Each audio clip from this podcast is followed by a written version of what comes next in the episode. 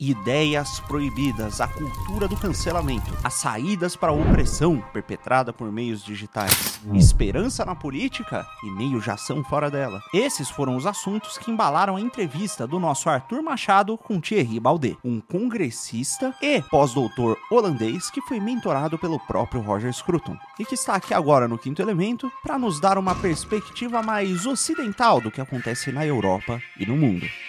Bem, amigos do Quinto Elemento, Estamos hoje aqui em Amsterdã, Holanda, para entrevistar o Thierry Baudet. Thierry Baudet, que é, é, congressista e também um dos criadores do, do Partido Fórum pela Democracia, escritor, escreveu dois livros, quer dizer, mais livros, mas ele deu de presente aqui dois, que é O Significado das Fronteiras, que é, porque é, o governo representativo e o devido processo legal requerem Estados-nações, e também um livro mais polêmico, que eu vou falar, só vou mostrar, que tem a ver com a tal da picadinha. Mas enfim, nós vamos conversar um pouco sobre o movimento que a gente tem visto, é um movimento político que tem trazido uh, uh, uma representatividade, uma vontade maior em relação a uma mudança realmente política, principalmente conservadora, não só na Europa, mas também no Brasil. Thierry, muito obrigado, bem-vindo ao Quinto Elemento. Thank you very much. I, uh, I'm very happy to be uh, in conversation with you. And I'm very happy to reach a Brazilian audience. I've been admiring Brazil for many, many years. I visited for the first time in 2014, I think, or 2013 actually. And I, I immediately fell in love with Brazil. It's, it's an amazing place. I will start actually with a very, I mean, interesting point that happened here in Amsterdam with you. That uh, was a little surprise. We are trying to find some companies here, right, to help us and to make the, the, the support here for this interview and to be in touch with like two or three different companies. And when I mentioned that the interview was you, Thierry Baudet, people say, no, I don't want to interview her. Why, why, what, what's happening? What, what is going on? Why well, you are, people are actually, afraid of you? Uh, this is uh, cancel culture uh, because they, they, they know or they're afraid that their business will be endangered you will lose other assignments if you connect yourself with any of the ideas that are now considered outside of the mainstream. And the mainstream obviously is climate change policies, migration policies, COVID policies. Mm-hmm. Uh, we have the move towards um, a, a, a, globalist financial system, including central bank digital currency. We have the war in Ukraine and uh, the opposition against Russia, the pushback against Russia. And all these positions are not really considered political positions that one can agree or disagree with in a free democracy. You can you can, you can put put put arguments uh, forward and, and and discuss them, but they're considered dogmas they're considered undisputable positions that everybody must agree with. And if you don't, then you're considered an outlaw. And people will demonize you. They will say you are a conspiracy theorist, you're a fascist, you're this, you're mm-hmm. that. And as a consequence, lots of lots of people are like, "Oh well, oh, oh, I, I will, I will be careful to speak out. I will shut up. Mm-hmm. And through that mechanism, that which, which, is social pressure, but also economical pressure, the system gives the impression that everybody agrees, everybody complies, mm-hmm. everybody is in favor of all these policies. Whereas in reality, I believe that I represent a majority vision. I think most people in the West do not want to sacrifice their entire economies to climate policies. They do not want their nations to be uh, diluted by massive, massive numbers of immigrants. They do not want to be in, in this war in Ukraine. They did not want all the COVID policies right. and so on. So I think if, if people were able to listen to the arguments, the, a vast majority of the people would, would vote for my position, would vote for our party, our kinds of anti-globalist parties. But because of all these social exclusion mechanisms, people are made scared and are pushed to complying with the the dominant policies, and that's a very sad development. It's I very see. tragic. See, yeah. And you're right. There is a, uh, for, for us in Brazil, it's the same. We are a vast majority of uh, conservative people, right, that vote on the right, that are against the wokeism agenda, schedule, and, and all Yeah. this politics, against ESG agenda as well. Even uh, uh, despite the fact that we have the president that's a left wing today, and uh, last week he was in Na- United Nations and made a completely crazy speech that was not reflect the reality down there in Brazil about the environment, about the economy, about what people think. The fact is that despite of this conservative position in Brazil, uh, uh, the agenda are I mean, uh, are controlled by the wokeism and liberalism of left-wing people. But uh, what I'd like to explore with you is exactly as a congressman and, and uh, as a politician as well. How do you see that these globalists are taking control of the system? Because we have this, you, you point out some important elements of elements, the agenda. yes, like uh, regulation, right, and Yeah. of course legal system, financial market, uh, the environment agenda, and also the media. I mean, in terms of the the starting by the legal system, how do you see that the globalists are taking care of this and implement their agenda using the legal system to make it happen. Yeah. And how, as a congressman, we think that we can fight against this using, or if possible, using the the Congress and the creation of law to avoid this globalist agenda. Yes, yeah, I think it's a very good point to start. Uh, the, the legal uh, framework is ever tightening. The the grip of supranational organizations over national governments is stronger and stronger, and it takes a lot of courage at the national level to stand up to that and say, no, we, we do not want to be part of international climate change accords. We do not want to be part of the World Economic Forum anymore. We don't, do not want to be part of the World Health Organization anymore. And unfortunately, most people that I have met in parliament lack that kind of courage. And the same is true, I believe, with regards to big pharma and big tech and big finance. These are supranational phenomena, multinational companies that have such a wealth and such power to to pressure national governments that most of these governments succumb to the pressure and just give in and and let Pfizer, for example, dictate vaccination rules in mm-hmm. several countries, have big tech companies and, and big financial companies dictate the investment climate and so on. So it, it, it really is a, a, a battle that is being fought through law. Uh, and of course, there's, there's national law, there are international agreements, and then there's this intermediate space which is called soft law, where they have conferences and they make covenants, and then slowly but surely it finds its way into the national parliaments. And I, I very often encounter during debates when I say, look, this is not in the interest of the national economy. The people in this country do not want this. And then the response is, but this is an international deal. We've Right. already we've already brokered it. Right. You're too late. This was agreed in the EU five years ago. That kind of thing. So they also have time on their side. They they're thinking 10, 15 years ahead. Mm-hmm. They're planning things with the Agenda 2030, the Agenda 2050. They're thinking generational.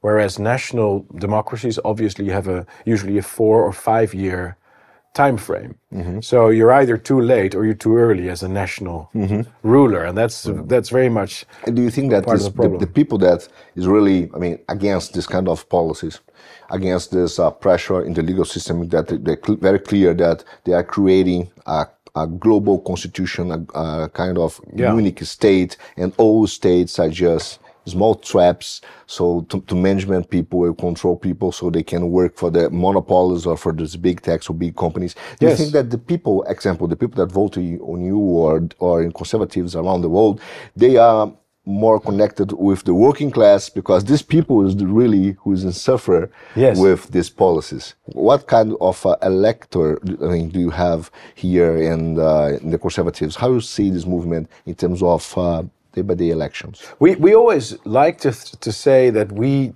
uh, are fighting for the middle classes. Okay. And and that's not to say that, that we don't care about the working classes. On the contrary, we think it's super important. But the working class people, the, the, they suffer now because of the lack of, of a middle class. There's there's no intermediate um, uh, layer in society anymore. We're all either working class or super rich, and that's the that's the way in which our society is being torn apart. And the, the middle class, that's the small and medium sized businesses, they get pushed out of the market through by multinational corporations that can just get into countries, buy up everything, create monopolies, drive up prices.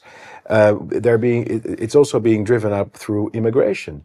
Right. Immigration causes uh, uh, the loans for workers unnaturally to decline because it's their cheap labor. So the, the consequence is that working class people don't get the chance to become middle class because the, the loans remain too low, artificially low. And those who are benefiting from it, again, are the assets holders, are the, the big corporations, are the, those who are already very rich.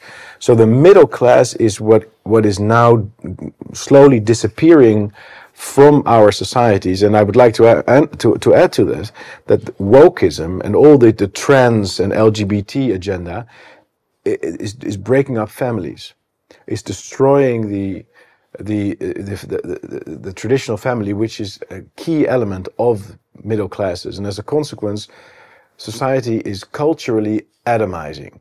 People are becoming more and more disconnected from each other, which is good uh, in a way for multinational corporations because everybody becomes an isolated consumer mm-hmm. rather than part of a community, part of a societal framework where uh, the shop is not just a place where you buy things online or in a, in a supermarket, but it's actually a place where you have a conversation with someone who sells stuff that he or she has bought from a local farmer who knows what he's doing to his cows or his cattle or his crops.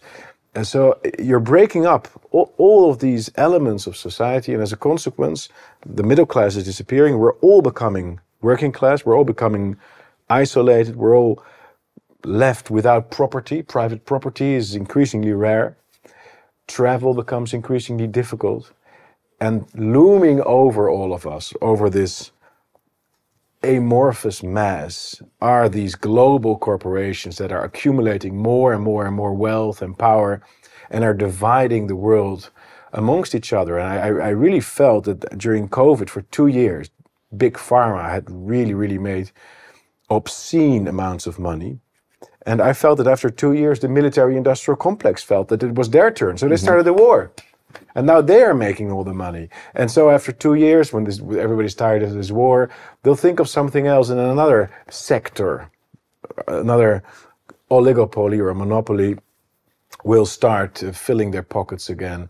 And the people that are paying the price are the ordinary citizens who can't afford their groceries anymore, who can't buy a house, who who can't find a safe school for their children. It's really very it's awful and it's it's it's weird. I find it very weird that when you say these things, you're immediately framed as far right and extremist. Whereas I feel this is defending normal people. This is defending exactly.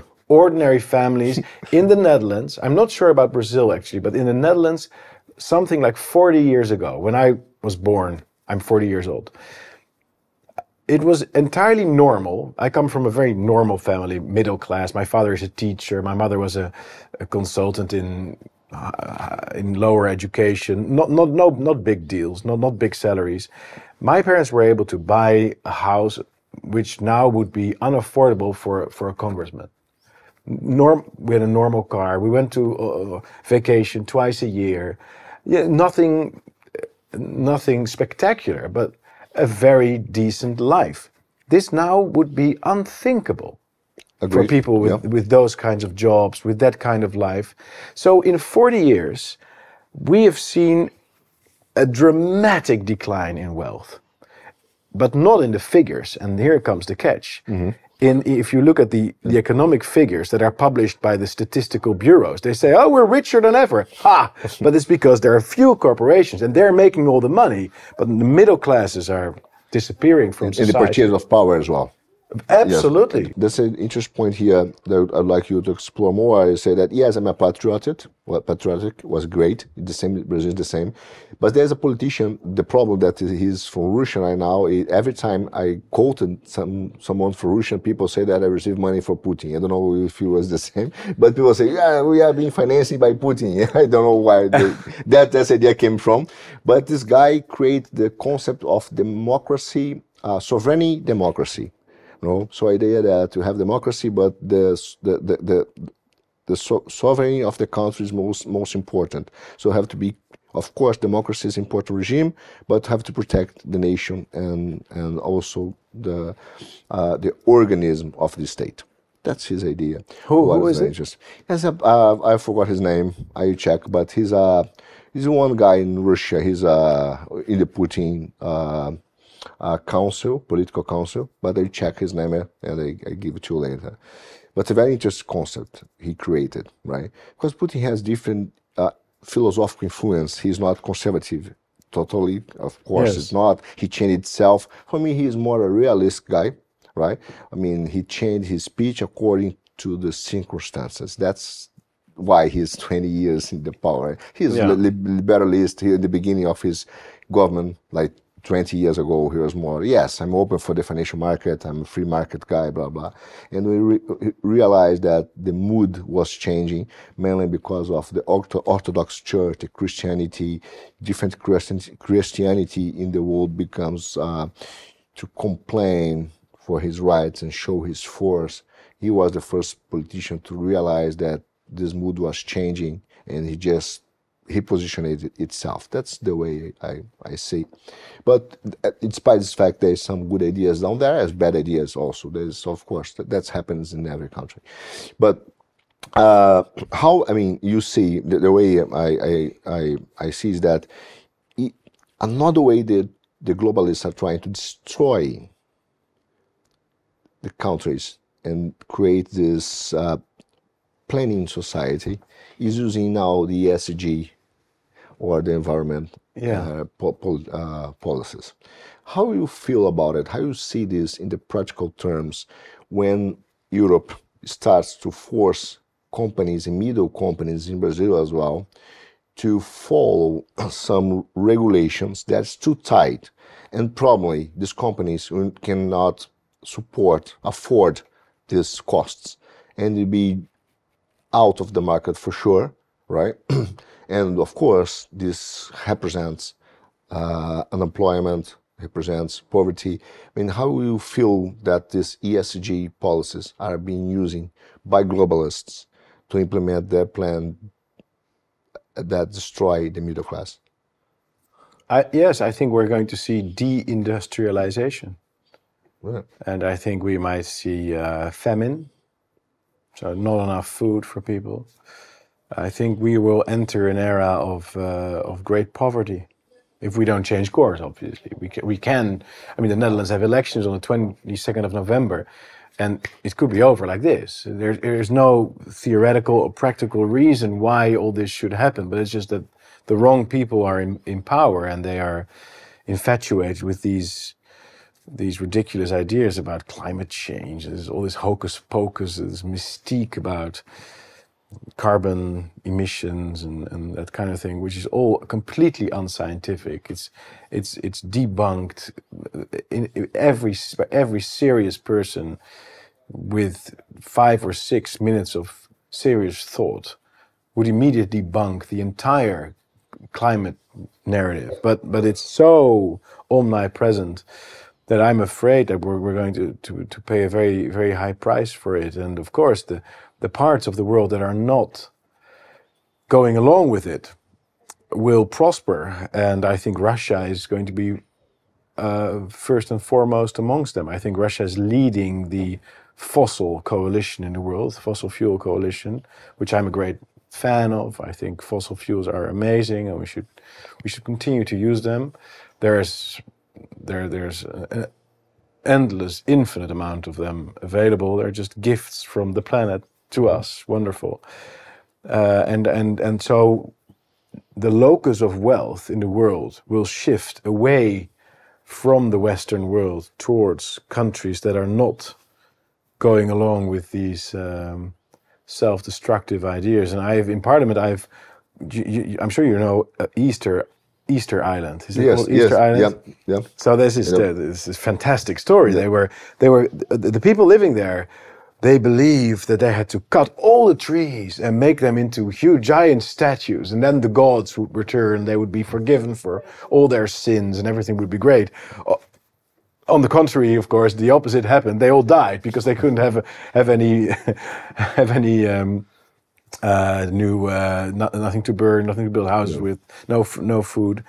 Uh, but I, have compared the situation in, Europe now to the situation on Eastern Island. Okay. We are sacrificing all of our wealth and capital and economy on this altar of this of this uh, this mystique, this this this new quasi-religious belief, and it will mean the end of our our prosperity and and and and, to a very significant extent the the end of our current uh, industrial way of living. Mm-hmm. Perfect. Now I'd like to make this this connection between the, the, the conflict we have today in Europe against Ukraine and, and Russia, and that some decisions, and uh, also connect with the desindustrialization. Because what's happening? Uh, do you think that was a good decision from Germany, for example, to not be dependent of the Russian gas anymore and start to be dependent of Africa because now China is taking care of Africa. So I don't know if I mean they made the right choice in terms of uh, the right strategy. At the same time, America start a program to reindustrialize their their economy, bring the economy uh, companies and uh, industries from Europe to America, I mean, big techs and technology, and I mean, they realized that was a mistake.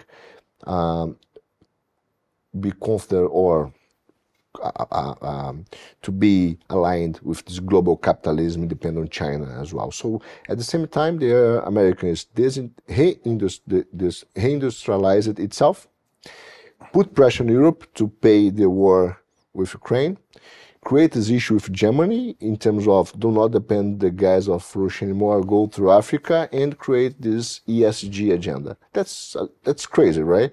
And, and and of course, in the end of the day, who will pay this bill? For me, is Europe because they are not paying this bill, right? And uh, the last I don't know if it was approved or no, the last uh, news I read about is that the uh, European Parliament would like to improve the budget for 85 6 uh, billion dollars in five years, what makes yeah. a lot of efforts from the more efforts for the people to pay more tax to sustain ESG, to sustain also uh, the the war and tax and uh, interest rates of of the, the debts that Europe has today. So how is this movement in terms of industrialization, Europe paying the cost of war, and at the same time, if it was a good decision on to the, to be independent of Russia and start to be dependent of gas from Africa. Yeah. Well, I think that um, uh, the day that America blew up Nord Stream pipeline was, for anyone who was still not woken up to this fact, very clear that America is not our friend. America is acting perhaps in its own interest. I don't even think it is. I think it's rather a, a, state that is hijacked by a small group of people and companies that are exploiting the American might for their own wealth aggrandizement. And that also the American Republic is held hostage in a way by this by this conglomerate of, of Washington, New York based mega companies and, and financiers and so on. But America is certainly not acting in Europe's interest or in Brazil's interest or in the interest of the world. Um, and uh, the, the, the, the breaking apart of the connection between Germany as the heart of industrial Europe and Russia, the heart of industrial Eurasia, has been a major geostrategic objective of the American empire for decades. And and and it, I also see this art of this created this, this uh, provoked war in Ukraine as an extension of that great strategic objective to keep Russia and the rest of Europe apart from each other. Okay. That's been the American objective since uh, 1945. Keep the Germans down, the Americans in, and the Russians out. That that those three objectives, and they they're continuing to live by that, and it's it's very bad for us. It's obviously very bad for Europe. It's it's bad for Ukraine. It's terrible for the Ukrainians. Russia is doing pretty well. I mean, they, they are the largest country in the world. They're energy independent. They have a solid leadership. They, they, they're, they're, they're, they're, they're going to be fine. But we are paying a huge price. And it's time that our leaders stop bowing to their American overlords all the time. And the odd thing is that in the 1970s, this was a common position amongst leftist politicians. They were very critical of the Vietnam War in the 1990s and the, uh, in the year 2000s. People on the left were critical of the war in Iraq, Afghanistan, all these oil driven wars, the imperialist wars of America. Now, I'm saying the same with regards to America's current wars. But the left in this country is cheering for sending F 16s and fighter jets and tanks into the battlefield there. Mm-hmm. It's really odd how the political spectrum has sort of shifted, and it's now considered a, a far right extremist position to be against war and to be skeptical of the American empire and of huge financiers that are behind that. I, I find it very, very surprising how the left is is, is in the forefront now of American imperialism. Very interesting point. You talk about the the uh, the link between the atomization and of people, and of course try to destroy nations. Because in the end of the day, my perception that's exactly what globalists and the wokeism are doing. They are create a society or a country divided into groups, and not consistent of people yes. with the same proposal, right? With some, same vision, the same culture, and uh, respect each other, of course, with links, but it's not an organism anymore. It's a kind of aggregate people. In immigration is related of that. People came from different countries to make money, but they have no commitment with culture, with language, with the rules of the society, with the stand of people.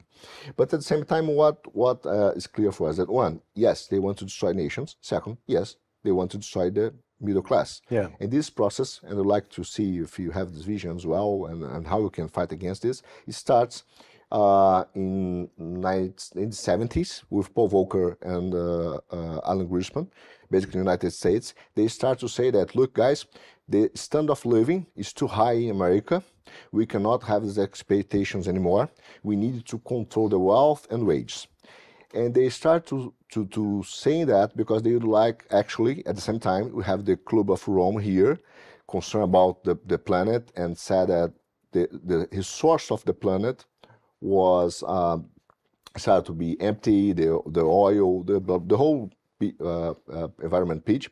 And they make this the speech together and say look let's control the wage of the middle class. And people say okay let's postpone my consume let's po- postpone it. And I agree that you have to do that. At the same time, what they did, Kissinger came to China in 71, this secret mission that everybody knows now, and they start to, to send money from United States to China. In 90, 1949, the foreign reserves in China were negative. Negative, it's crazy. they have negative reserves. And 20 years later, in the 1780, they start to get bigger, bigger, bigger. Now is one of the biggest reserves in the world, with 30% of the whole reserves, foreign reserves, is in China. And two or three years ago, as long as you can see the numbers, 50% of their GDP is in foreign reserves. It's crazy. So America and the liberalism, the wokeism, in fact, made China the big monster that we have today, right? So in a certain way, they financing these guys and they create a way to keep their profits high because they hire people down there with low salaries to compete against our industry in the west side and destroy the middle class. Right? That was the movement. And the financial market approved it, the, the biggest banks. And how, I mean, and today there is a false analogy. For me, it's a false analogy, a false choice. When people say, okay, or you go for the oil support or go to the wokeism agenda, the liberalism, or you can go for the Chinese or autocracy, right? You, is, that's your choice. What's your side? For me, this is not an honest problem. We have different options, but they present like this. So, how I mean, do you see this today in Europe in terms of uh, uh, scenario and how you can fight against this? And uh, I mean, and, and if you really feel that the, the, the objective of the the or the main proposal of the globalist is destroy the middle class and create like just the super ultra rich people and the, the poor people with a minimal uh, wage, universal wage, sus, uh, sustained by the state with uh, support of the state. Yeah, yeah. There, there, uh, there are not two options. They are two sides of the same medal. Okay. Uh, global capitalism and wokeism go hand in hand, and both destroy the middle class. And I think the answer to this is nation states. I'm very, very pro free markets, but they need regulations at a national level. You, I, I don't think that global free global capitalism i mean i'm in favor of trade but not free trade not unlimited trade unrestricted trade that way you'll destroy your own uh, economy your own production because of artificially cheap products that you're importing from abroad uh, with different uh, environmental standards with child labor and so on and so forth so you need to have import restrictions you need to control what enters your market and that way the middle class will flourish and the middle class will demand uh, family lives and so on. So my first book, my first major book was on the importance of nation states. You just showed it. Yes, and I still stand by by my main thesis in that book 100%. We we need to have nations, national cultures, national cohesion, and we need states that protect their borders and that protect the national production, national education. That's also an element we haven't talked about yet. But mm-hmm. in the Netherlands, something like 40% of um, our the students that we have at universities come from abroad. They pay artificially low tuition fees. Our resources and housing and, and all the social structure that we are paying for as a, as a society, they're, they're, they're profiting from that. And then after four years, they go back home to their country. That's like, that's theft. We are being robbed of this social and economic infrastructure that we're paying for, that we've created over, over centuries by people that are not paying the proper price for it. And our, our own students, our own youth, do not get the kind of education that they should be getting because their places are filled by people from India or people from wherever.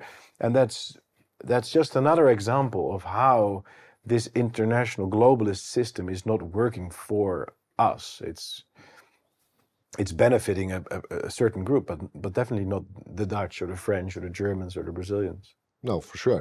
Do you know that? Uh, do you think? Uh, my point is, uh, is, that. Do you think that that that starts in the French Revolution? Because uh, there there was a, a, prime minister here that was Abraham Kuyper long time ago. He yeah. created the anti-revolutionary party, right? Yes. That's exactly against the, the, French Revolution. And uh, he has a very interesting quotation. He said that basically that the most uh, uh, the, the, most threat to the Constitution is the interpretation of the Constitution because it's the best way to nullify the Constitution yeah. interpretation too much. Yes. And in a certain way, this movement, he's right. I think that's right. I'd like to uh, hear you about it. But that's exactly what's happening in Brazil, right? We have the Constitution It's, a, is not a good one. It's awful, but even so, the, the, the progressists and globalists are using the interpretation of the constitution to nullify the, yeah. the, the, the, the, main clause that still protect family in Brazil. And uh, what I'm uh, saying about this, because you talk about them exactly the nation and the states, the importance of free market inside nation. So it's what in a certain way defend sovereignty, right? And this is one point that uh, in Brazil example, when you talk about our forests down there, is clear on risk, right? Clear at risk, clear at risk. But uh, do you think that the scenario we are starting to, to live is the, in the political uh, scenario at least, um, a reborn of nationalism that people, I mean, the in, uh, in political movements, that nationalism will be again uh, a strong political movement around the world in the such way that even the Eurozone, the United Nations will be uh, not at risk because they are too strong, but at least limited a little bit. Yes, I, I understand uh, two questions. The first Yes. is about, I think, constitutional review and and um, constitutional courts, supreme courts reinterpreting the constitution, and um, as a consequence of Abraham Kuyper's political party, we have Article 120 in our constitution, which is a great article which forbids judges from reinterpreting the constitution. So the Netherlands have a, have a, have a stop on this. Uh, of course, it's being overturned by the European Court of Human Rights, which is also a form of constitutional review, uh, and which is, I think, is very dangerous for democracy. So I'm, I, I would be in favor of withdrawing from the European Court of Human Rights. Um, but most Western countries have, or yeah, Brazil, uh, In a certain way, is have, have forms of, of constitutional review, which is which is handing power to nine judges or fifteen judges or whatever to simply decide whatever they like. Yeah, you, for say that in Brazil, we don't have a constitution. We have 11 because we have 11 members of the Yes, Supreme exactly. Court. You have eleven people, and they, you just you, you only need to bribe like six people, and the country is yours, right? That's that's the thing. Uh, yeah, I, I think nationalism is uh, sometimes understood as uh, being uh, xenophobic or having uh, hatred of other nations or that kind of thing. I think that's a little bit stupid. That's a little bit uh, a, a very marginal interpretation of that word. Uh, I, I think it's important to, to to love your cul- culture, to love your history, to love your society, your traditions, your your language. And uh, I don't think it's exclusive either. I, I, I'm, I'm a Dutch nationalist or patriot or Exactly, whatever you call it, better. patriot. But oh, I, I love France. I, I love Italy. I love wines, by the way. Brazil. Good food as well. There's no, I mean, there's no, there's no contradiction there in my mind. That's interesting because um, in a certain way, you, I, I totally agree with you that the left wing, the leftists, took control of America. That's clear in terms of how they are running the economy because they are destroying the middle class down there as well. I don't know if you're familiar with this data, but this is impressive.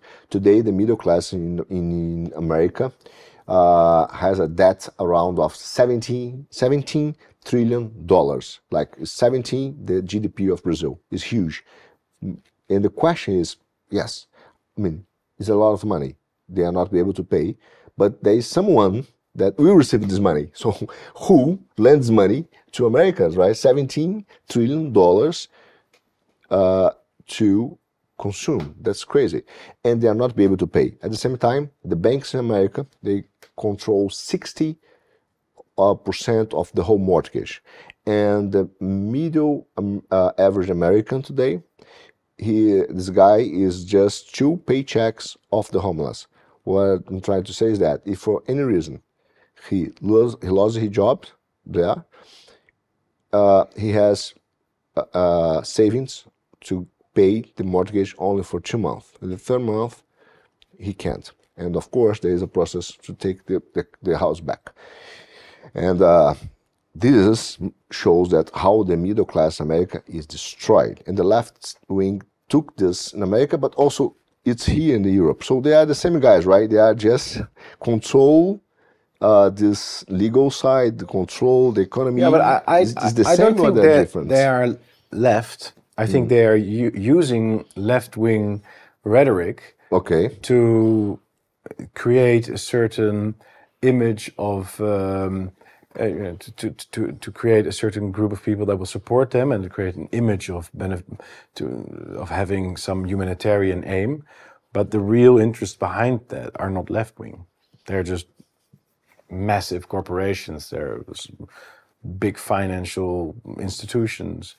That's the that's the real the, the power brokers, and they use all these techniques, dividing nations against each other, like Germany and Russia, dividing peoples against each other through wokeism and transgenderism and so on.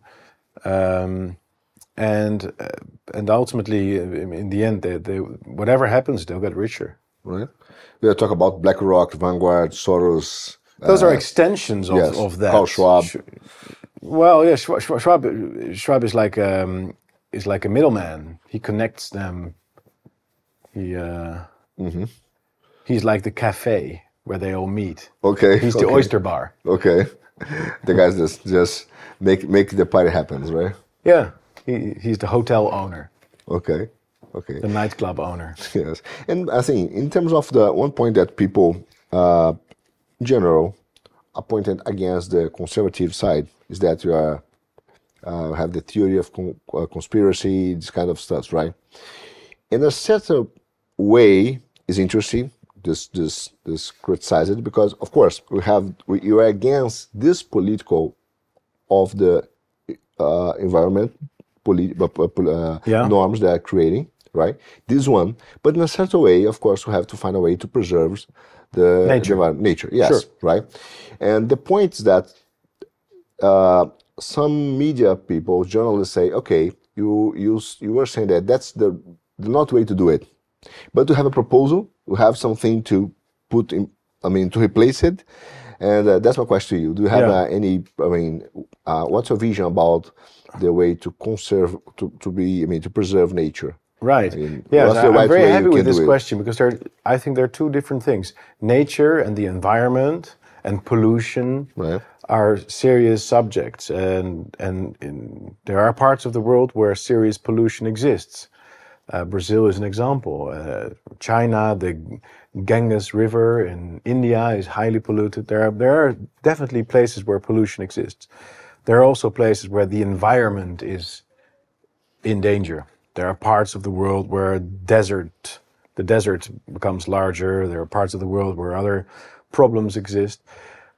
But the climate and climate change are very different concepts. They are unrelated to pollution, for example. They're unrelated to nature as such, uh, and, and and that's what I'm uh, opposed to to climate policy. Yep. So my point is, climate policies are bad for the environment. Mm-hmm. They're bad for nature. The wind turbines that we have in the Netherlands, they kill 50,000 birds every year. They're mass graves. They kill tens of millions of bees and insects. This is, this is climate policy. Climate policy is disastrous for the environment. It's disastrous for nature.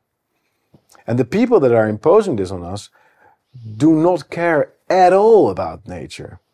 They do not care at all about climate change. They, they, they don't even consider it. You can tell from the fact that they're flying around in their private jets. You can tell from the fact that they're all buying their houses, their huge villas, Yes. on the on the beach. Like. If they actually believed this nonsense about global warming, blah blah blah, this this hocus pocus, they would buy a house on the top of a hill. right. Yeah, but they're not doing that. Look at their their own behavior. They don't believe a word of what they're they're saying. Nobody does who is serious about this because it's just the whole story is so ridiculous. Also, the Netherlands, the Netherlands is a tiny little country. We hardly have any sunshine, as everybody knows who's here. Why in the world would we put all these sunscreens here, solar panels here, if India doesn't even have a catalyst on their on their cars? Is that is that what you call it? The catalyst? Yeah, like but, uh, something that saves the emission. Exactly. I mean, that's that's an example that I, I, I think is serious. Like pollution, you you take out a lot of pollutants from from cars, including, by the way, if you if you want, you can easily put down the emission of carbon dioxide. It would cost a fraction of what we're now spending, destroying the landscape of this entire beautiful country, uh, where there's hardly any sun, with solar panels. You would actually achieve a much a much higher target if that were to be your target. If that was actually something you wanted to achieve, you could easily do that. They are not doing that, and, and instead they're destroying this country. They're destroying our economy. It's just it's from whichever angle you look at it, it's so unspeakably stupid and so ridiculous. But um, people are easily brainwashed into this and they feel they want to be good for the climate and they love the panda bear and they love this and they love that like oh well let's let's believe it's let's stop you know let's stop flying Okay. It's I like this. I like this.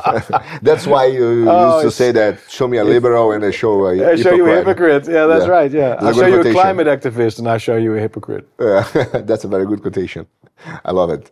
Yeah, that's it. That, that that's a point. You're totally right because the, the agenda is like this. People like to feel, I mean, happy, right, and feel that they are good people because they are following this agenda. The, the terrible thing is that they the are, they're turning virtuous things against people. Uh, but they've they said you're doing it for somebody else, right? You love your neighbor. You're doing it for someone else. So it's it's virtuous thing. It's important to love your neighbor, obviously. So it's like, but but they're turning it against you. Nature. It's it's a virtue to love nature, to take care of nature, to be to be serious about the environment, and but they're using it with, and they're they're turning it into this this lie, this ridiculous story about carbon dioxide. So it's it's all the time. It's it's um, in principle a good thing, which is redefined in a way that is very destructive for our society and our way of life. Okay. And uh, my, my point here is that you are trying to create a global alliance. Global anti-globalist movement. Exactly. That's right. It's, it's funny, right? Because I try to create a global movement against the global- Globalism. Globalism. But uh, despite this, this fact, how how you see that? You, I mean, you try to be make connections with like Brazilian politicians, American politicians, and European politicians Yeah. or leaders. What what what's and uh, writers, exactly? and journalists, Yes. artists. So the idea is create a huge network so you can join these people to show their force, their voice, their rights, what they think about. What's your your vision about it? exactly. Uh, I think what what has been lacking on on our side of the spectrum is organization, and the. Um, you mentioned the Club of Rome earlier during this interview. Yes.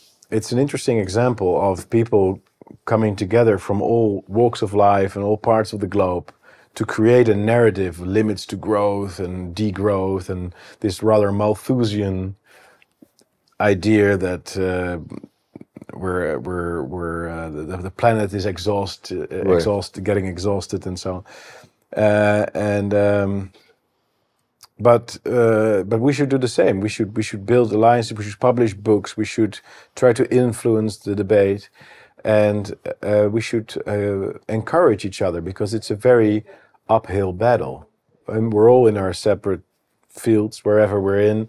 Whether it's someone like Andrew Tate who is who, who gets prosecuted by by the um, by the American uh, and British deep state Right. for for speaking out the way he does, whether it's Julian Assange, who is in prison, whether it's um, Russell Brand now, who's been critical of the system, and immediately they, they, they, they think of these rape charges that are 13 years old or something like that. Whether it's Donald Trump, who's being prosecuted. Yeah. I, the, the system is defending itself by every means. I've been demonized to a ridiculous extent, as you mentioned earlier. People don't don't even want to film this interview anymore, as if I, you know, as if there's something I eat. I eat people alive when they come here. You know, it's very I'm dangerous. afraid. Afraid. so, but this is this is the level of demonization that that has been um, uh, put put against me, and and all of us are struggling with this in our separate ways. So we should encourage each other. Okay, we are almost running out of time, right? Just one hour here. It's a pleasure, but I'd like to make a final question to you. Um, the scenario, if you could send a message for Brazilians, right? Brazilians are, are really under pressure. Uh, believe me, if you think that things are bad here, you don't have no, have no idea what's going on down there, right? The Christian speech are being persecuted in Brazil by press. They are trying to criminalize um, certain aspects of the Bible that you cannot say this, you cannot say that, right? This, it, it's a hate speech. So Christians down there are really under pressure. At the same time, the leftist wing, the left wing, this agenda, wokeism agenda, is extremely strong in Brazil. Just to give an idea, uh, now the president must to appoint a new judge to the Supreme Court because one of these judges will be uh, will be retirement. He was in the G20, the, the G20 meeting, And when he left the airport, was a huge, believe it or not, a huge propaganda, right? A huge propaganda say, President, it's time to have uh, a black woman as a judge in Brazil, blah, blah, blah, blah, blah. So uh, the point is that there is, and this uh, propaganda was paid by uh, ONG, uh, energy organizations. What, what, what's going on, right? There is a propaganda to uh, uh, try to influence the president to choose the right person to the Supreme Court. For us, it's crazy. Of course, there is this 100% wokeism propaganda. So for people down there, it's very mean people is, is losing their hope, and sometimes look to Europe, right? Because Brazil is very funny. We like the financial market of American, but we love the culture and the legal system of Europe. But uh, look to Europe, and Europe provides no hope at all because look when you look to United Nations for this, the, the, the, the supranationals organizations and institutions, we look for, to them and say, okay, these guys, we are trying to create a global constitution. Probably he, pray, he plays money by the carbon credit because we are link, you are linking every product in the world with carbon credit. So when they, like the euro said, it's not euro anymore. Now your carbon credit, your carbon credit, Absolutely. you buy this and this. It's a kind of new exchange and Brazilians are looking for this is what's what's what's our uh, hope on this and what's the direction the, the, the world is, is moving to. You have a message for these people? What do you like to, sh to share with this, the, the, any message specifically about this, about the future, about how the economy is going or hope as a politician and someone that's trying to create this global platform to fight against globalists? Yes, I, I do. I think I have a message, and, and thank you for giving me the opportunity. I think it's very important for Brazilians, as for anybody else, to fight on two channels at the same time, two tracks. The first is obviously the political battle. Uh, I mean, you should never give up hope, you ne never give up the fight. But the other track is to build a parallel system. To build a parallel system with including means of payment that cannot be tracked, that cannot be connected to a carbon uh, budget, uh, to create your own networks, including food production, including schools, including housing projects, perhaps, and to support each other in that, to make sure that you build an ecosystem of your own, of like-minded people, perhaps use technology like we have in the Netherlands. We've built an app, an application for your iPhone that you can connect with all the people that are in our movement. You can buy and sell to each other. You can you can put um, job advertisements on it. You can even we have a Tinder function. so there's this whole there's this and we need to build that internationally. We need to make sure that we can support each other. We can look at successful minorities in the past who have survived persecution. And they did that by holding on to each other, by building a very. We are likely to enter an age where the state or global superstate is going to increasingly position itself as our enemy, as our oppressor. And there's only one way if we if we, we need to continue fighting the political battle, but at the same time there's only one way to escape the the most hard, the hardest, direst consequences of that that global tyranny that is forming around us, and that's by building our own parallel institutions. And uh, I would I would be very willing, very happy to offer the technology that we have to Brazilians to see if they can make use of it and also have their application on their phone to connect to each other, to buy and sell stuff to each other, and to build their own institutions because ultimately it's institutions that connect people and that make them much, much stronger than what they would be if they would be on their own. That's that- that's an amazing idea. Let's talk about this, but after the interview. Otherwise, the the left wing you start to double check what we're doing. So it's better to keep it secret. Yeah. Thank you so much for having us. It was a It's, pleasure. it's a great honor to be in this uh, platform. Thank you. and let you know that now you know that you have some friends in Brazil. So we love to be part of this movement as well and try to help you. Thank you so much. Thanks. Thanks. Meus amigos do Quinto Elemento, muito obrigado pela essa entrevista com o Thierry. Espero que você tenha gostado. Ele deu uma pista boa para a gente começar a pensar em instituições paralelas, aplicativos e muito, muita visão do que está acontecendo aqui na Europa. Espero que vocês tenham gostado e curte, compartilha, manda para um amigo. Inclusive, para quem acha que a gente não tem que entrevistar ninguém, manda também. Obrigado, um abraço.